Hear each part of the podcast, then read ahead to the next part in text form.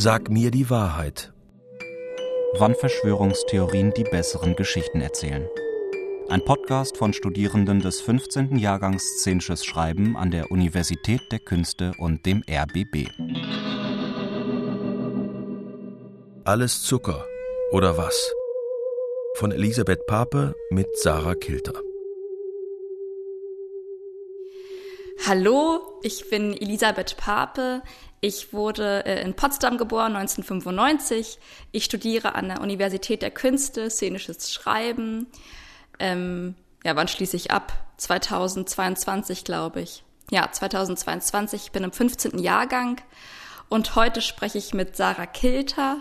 Und Sarah Kilter wurde 1994 in Berlin geboren, ist Autorin und hat von 2016 bis 2020 auch an der UDK studiert, im gleichen Studiengang wie ich. Ähm, ihr Hörspiel Mädchenliegestütze wurde unter der Regie von Christine König im Deutschlandfunk urgesendet und prämiert wird ihr Stück White Passing bei den Autorentheatertagen 2021 und gehört zu den drei Gewinnerstücken. Ähm, es ist etwas merkwürdig, genau, ich bin gerade in Norwegen, Sarah ist in Berlin im RBB-Studio. Wir sehen uns nicht, wir hören uns nur. Ähm, genau, das vielleicht am Rande auch gut zu erwähnen. Mhm, mh. Genau, wir beschäftigen uns heute hier in dieser Folge mit dem Thema Zucker und fragen uns, welches Potenzial vorherrscht, aus einer Verschwörungserzählung ähm, eine Geschichte zu machen und die weiter zu spinnen, zu verfremden, weiterzudenken. Und genau das ist heute das Thema. Zucker. Bekannt als süß schmeckendes Lebensmittel, wird gewonnen aus Zuckerrohr, Pflanze der Süßgräser und Zuckerrüben, Pflanze der Fuchsschwanzgewächse. Die Zuckerrohrpflanze wurde bereits 8000 vor Christus in Melanesien angebaut, der pazifischen Inselgruppe nordöstlich von Australien, sowie in Polynesien. Bis ins Spätmittelalter war Zucker nur in Apotheken erhältlich und diente als Arzneimittel und Luxusartikel. Zucker hat ähnlich wie das Erdöl die Wirtschaft stimuliert. Ab 1500 wird Zucker auf Plantagen angebaut, ab 1801 industriell hergestellt. Die Weltgesundheitsorganisation konstatierte 2003, dass, wer sich gesund ernähren wolle, nicht mehr als 10 Prozent seiner Nährstoffe aus zugesetztem Zucker zu sich nehmen soll. 2015 hieß es weiter, dass wer es schaffe, den Zuckerkonsum auf unter 5% täglich zu reduzieren, die eigene Gesundheit nachhaltig unterstütze. Die Zuckergegner fordern, dass Gummibärchen nur noch an Volljährige verkauft werden sollen, denn der Konsum von raffiniertem Zucker sei in der westlichen Gesellschaft zur Sucht geworden. Die Zuckerlobby versucht mit Tricks den Konsum von Süßigkeiten zu verharmlosen. So lassen sich im Heringssalat, im Fruchtjoghurt, im fettarmen Fruchtjoghurt sogar noch mehr, in Dosensuppen, in Tiefkühlpizzen und überdies im abgepackten Brot ein erhöhter Anteil von Zucker finden. Ja, erschreckend. Ja, du, also ich hatte mich dann tatsächlich gefragt oder jetzt gerade eben wieder, ähm, was kauft man denn dann überhaupt noch tatsächlich? Also wenn eigentlich überall Zucker drin ist, was kauft man dann noch? Was soll man überhaupt noch zu sich nehmen? Wenn man mit der Haltung daran geht, dass man unter diesen 5% bleiben möchte. Ja, ja, genau. Was kauft man dann? Ja, wahrscheinlich macht man dann sehr viel selbst erstmal, so Rohprodukte. Man kauft kein Brot, sondern man kauft Hefe und Mehl. Wobei, weiß ich nicht, wie macht man das mit der Hefe? Da wird es sicher auch eine Alternative geben. Aber ich mache meine Hefe oder für mein Brot immer Zucker rein, sonst geht das nicht hoch. Ähm, ich weiß gar nicht, ob das miteinander einhergehen würde, wenn man wenn man auf Zucker verzichtet, ob man dann auch mehr zu Hause, ja klar, wo, wo man auch Restaurantbesuch wird wahrscheinlich schwierig, außer es gibt speziell zuckerfreie, weiß nicht, Dattelrestaurants oder so. Ähm, ja. Aber du glaubst so, dass es kommen wird? Zuckerfreie Dattelrestaurants? Also mir wäre das, glaube ich, viel zu anstrengend. Ich glaube, so die Sache ist immer, ich glaube, Maß halten ist anstrengender als zu verzichten. Das ist bei mir, ähm, also mir fällt es leichter, ähm, mir Sachen komplett zu verwehren, als ähm, zu sagen, okay, jetzt nur eins davon. Aber ich glaube nicht, dass, dass das kommt. Also wir könnten, wir könnten jetzt ja zum Beispiel überlegen, oder was assoziierst du denn mit Zucker zum Beispiel? Was assoziiere ich mit Zucker? Ähm, ich, also Zucker ist bei mir mit einem schlechten Gewissen verbunden und aber auch tatsächlich, ist so bescheuert, weil es einfach, aber, aber auch ich gönne mir jetzt was. Heute mache ich mir Zucker in den Kaffee. Ich, ja, es ist, glaube ich, es, hat, es ist ganz doll mit dem schlechten Gewissen verbunden. Zucker. Fertig. Also, ähm, ich mache mir zu Hause, ich kaufe mir ähm, irgendein, oh Gott, äh, irgendein Nussmus. Ähm, dann mache ich äh, das, weiß nicht, einen Teelöffel oder Esslöffel, je nachdem, wie viel ich Lust habe, in ein Glas. Mache dann einen äh, Teelöffel äh, Backkakao und einen Teelöffel Honig und vermische mir das und das ist dann mein Nutella. Und ich denke, ich bin ein besserer Mensch dadurch. Also nicht, nicht ganz doll, aber so ein bisschen denke ich, äh, ich habe, das ist mein Beitrag. Aber befriedigt dich das denn genauso sehr wie die Nutella? Ja, aber ich habe kein schlechtes Gewissen. Hm, das ist das eigentlich ist, so ganz spannend, ne? Ja.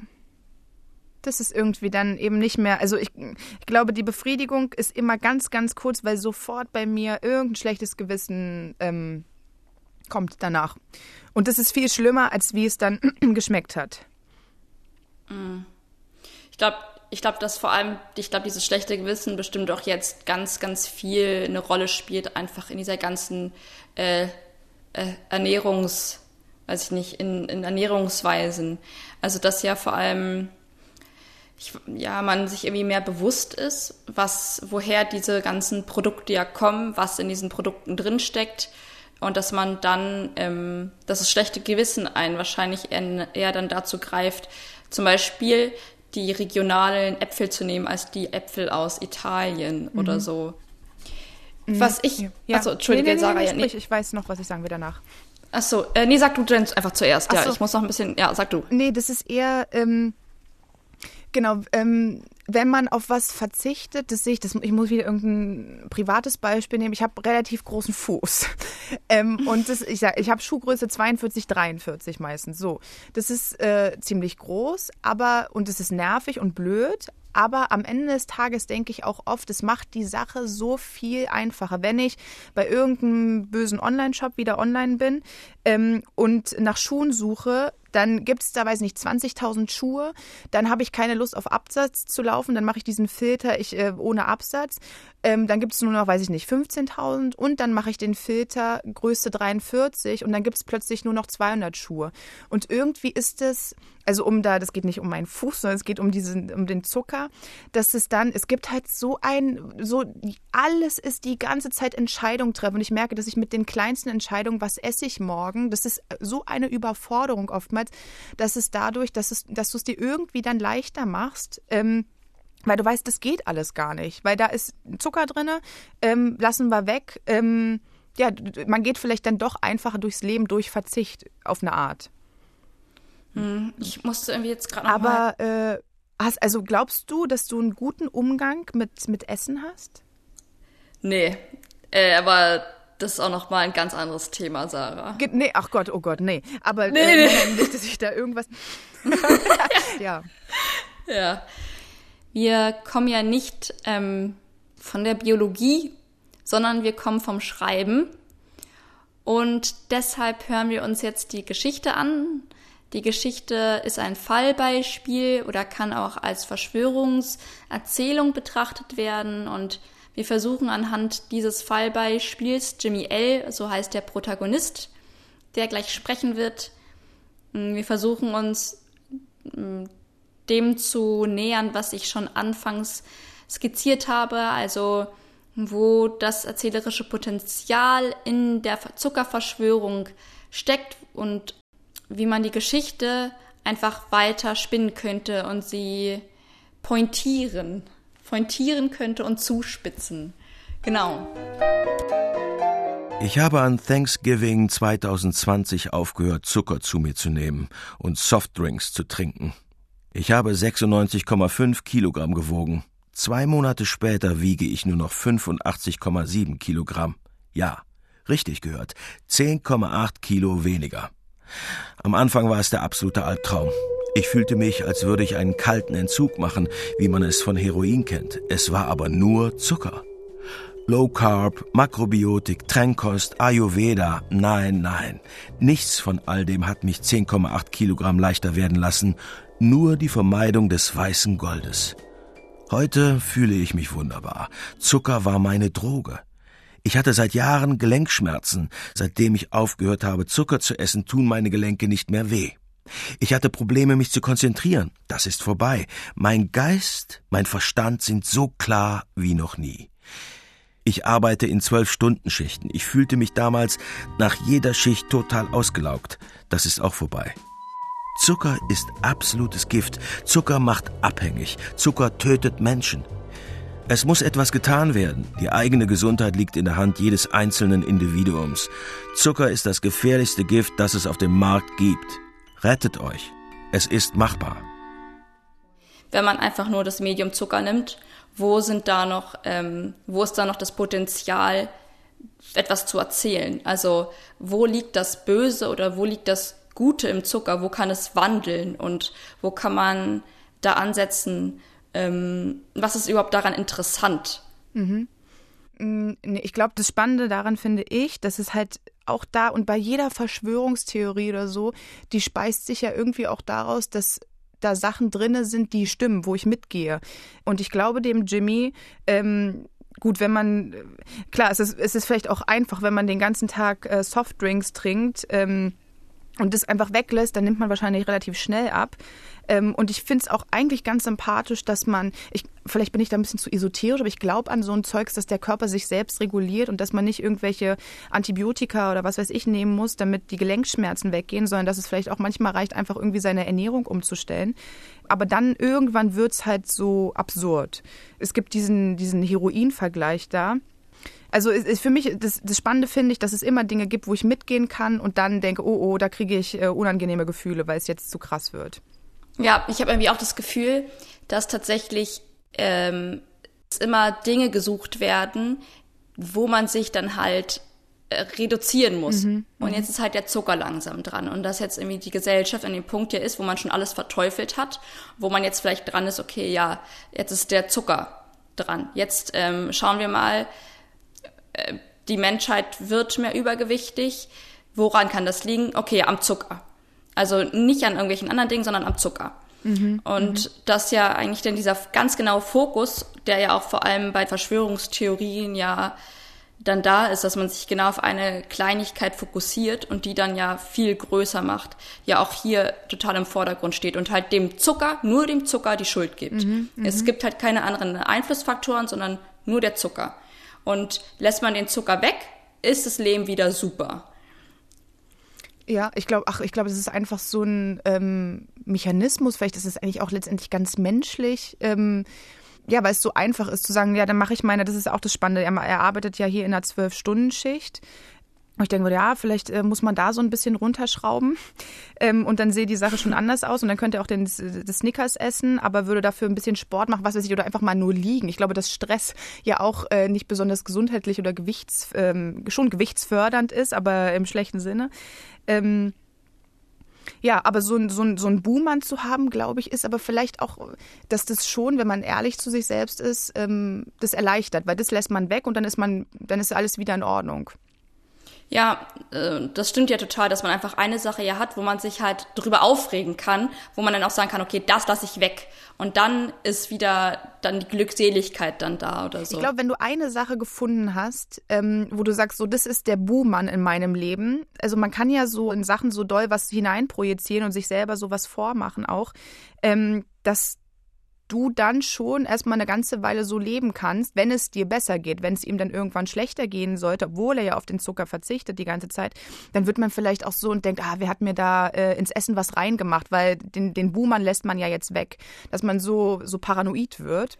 Ähm, es geht ja vor allem auch viel um Selbstoptimierung, ja vor allem in unserer heutigen Gesellschaft einfach eine ganz, ganz, ganz große Rolle spielt.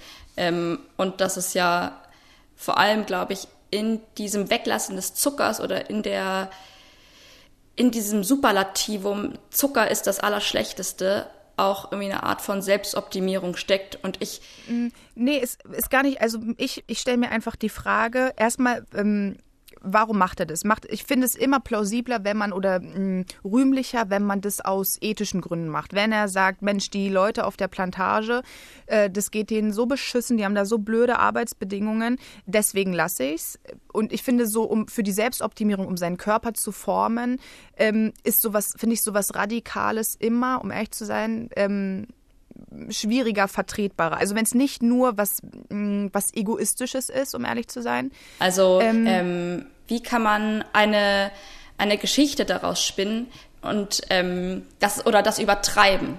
Also oder wie könnte man ja genau auch wieder ein Superlativ daraus machen? Wenn er ein guter Verschwörungstheoretiker ist, dann würde er vielleicht die Geschichte spinnen, dass er sagt, ja Mensch, ich war ähm, fünf Jahre lang heroinabhängig.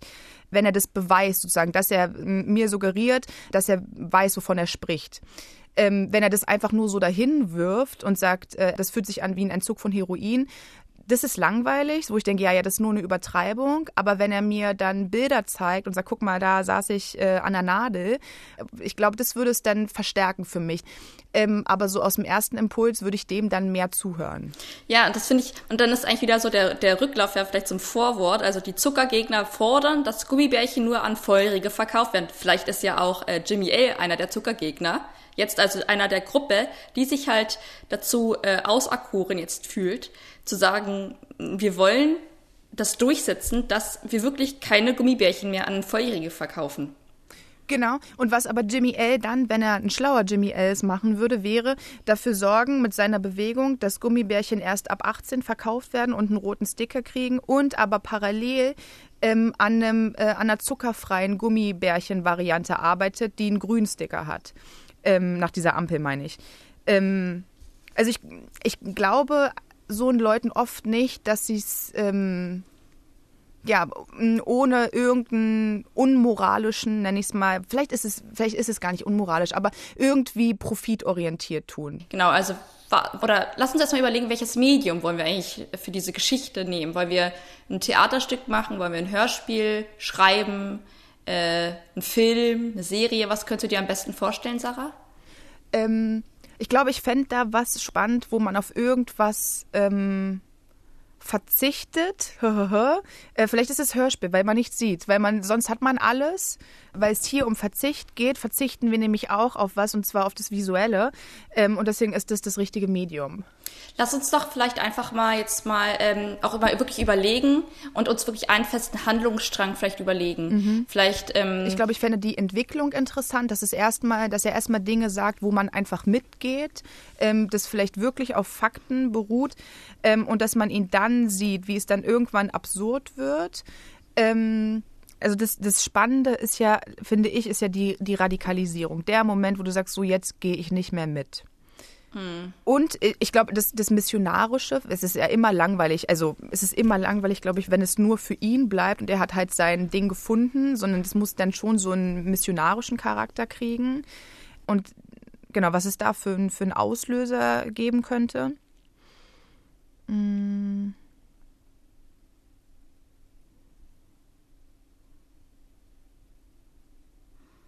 Hm. Ja, du hast total recht. Ne? Was ist überhaupt der Auslöser? Warte. Mm.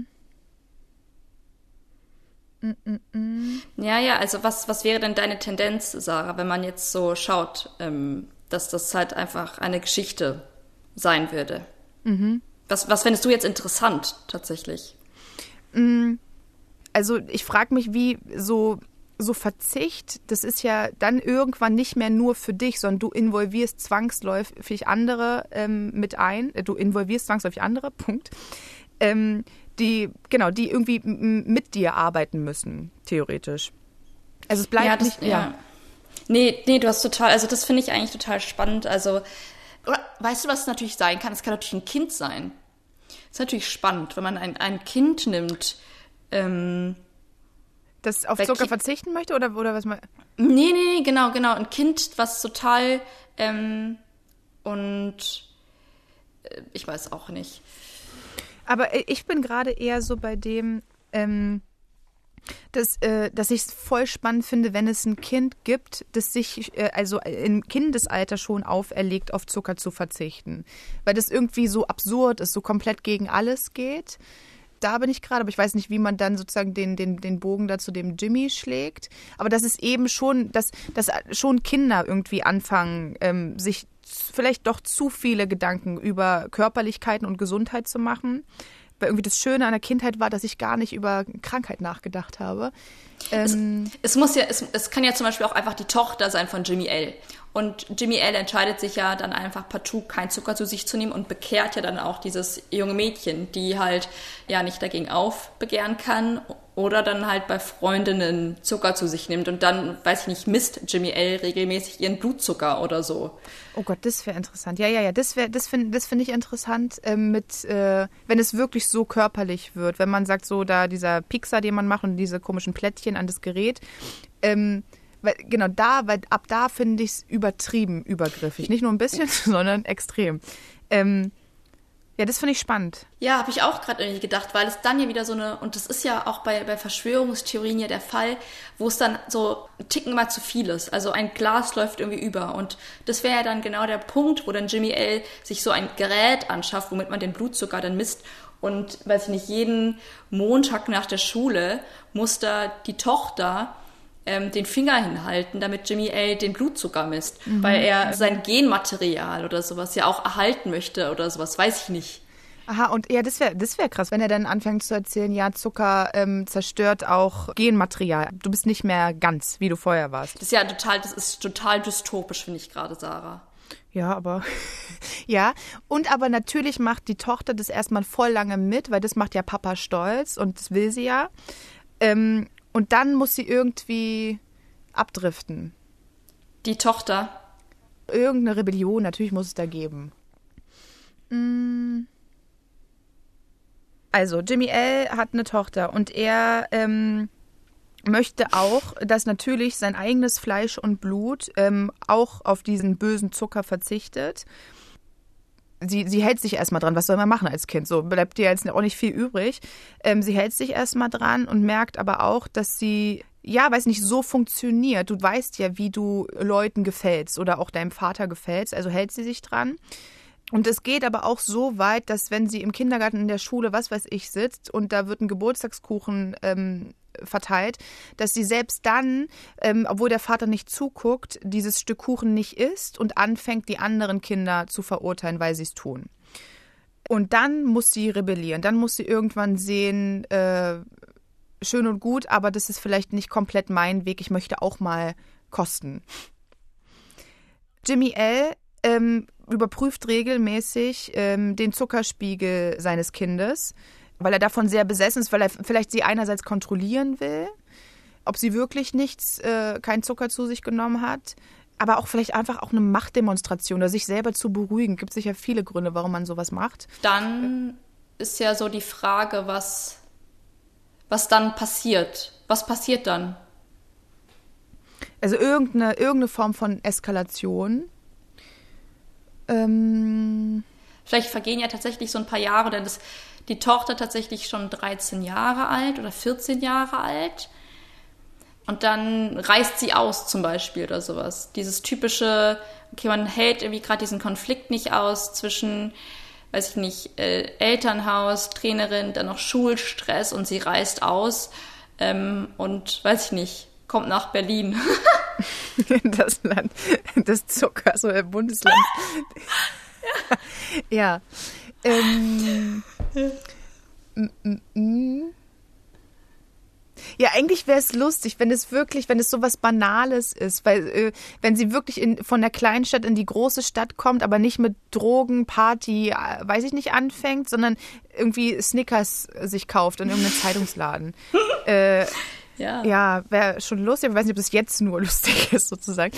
Ähm, also ich ähm, glaube, als Kind bist du dann irgendwie auch schon traumatisiert wenn dich da immer dein Vater gespritzt hat und so oder äh, dein, dein, Blutzucker, mhm. ja, dein Blutzucker gemessen hat, ähm, hast immer eine Nadel bekommen, bist halt mit dem Wissen aufgewachsen, okay, das ist halt verboten. Was das dann halt irgendwie mit dir macht, ähm, das finde ich irgendwie auch schon dann spannend, weißt du, dann bewegt sich ja diese Geschichte von Jimmy L weiter in die nächste Generation hinein. Ähm, mhm, und macht dann irgendwie auch wieder so ein, so ein Trauma auf. Dann, wenn, ähm, wenn unsere Tochter, also nicht Jimmy, unsere Tochter, wenn die Tochter von Jimmy L. dann in die große Stadt kommt, wo, wo sie unbeobachtet ist und Zucker essen kann, dass das vielleicht dann aber auch leicht ist zu rebellieren, weil allein ähm, irgendwas Süßes zu kaufen schon eine Rebellion ist. Ja, finde ich gut, und Sarah. Man muss nicht so weit gehen, man muss da nicht irgendwelche, weiß nicht, Scheiße machen, sondern ja um vielleicht irgendwas Gutes darin auch zu finden. Wir, also wir sehen ja, der Fantasie sind keine Grenzen gesetzt. Äh, so ein Ende die Figuren, die führen dich dann ja auch, ne? Die führen dich dann ja ganz woanders hin. ähm, äh, ja. ja. ja. Ein schönes Schlusswort eigentlich, Sarah. Mhm. Du hast ja total recht. Die Figuren, die haben ja dann irgendwann auch ein Eigenleben. Absolut, absolut. Und ähm, ja, die sind ja dann auch meist schlauer als dann wir selber. Ja, ja, genau. Es war total schön, mit dir zu reden. Finde ich auch, hat Spaß gemacht. Ja. Finde ich auch. Doch wirklich. Sag mir die Wahrheit, wann Verschwörungstheorien die bessere Geschichte erzählen. Ein Podcast von Studierenden des 15. Jahrgangs Szenisches Schreiben an der Universität der Künste und dem RBB. Alles Zucker, oder was? Von Elisabeth Pape mit Sarah Kilter. Es sprachen Philipp Kessel und Bernhard Schütz. Ton Bodo Pasternak und Erik Lehmann. Komposition Sabine Wortmann. Regieassistenz Oliver Martin. Regie und Redaktion Mareike Mage.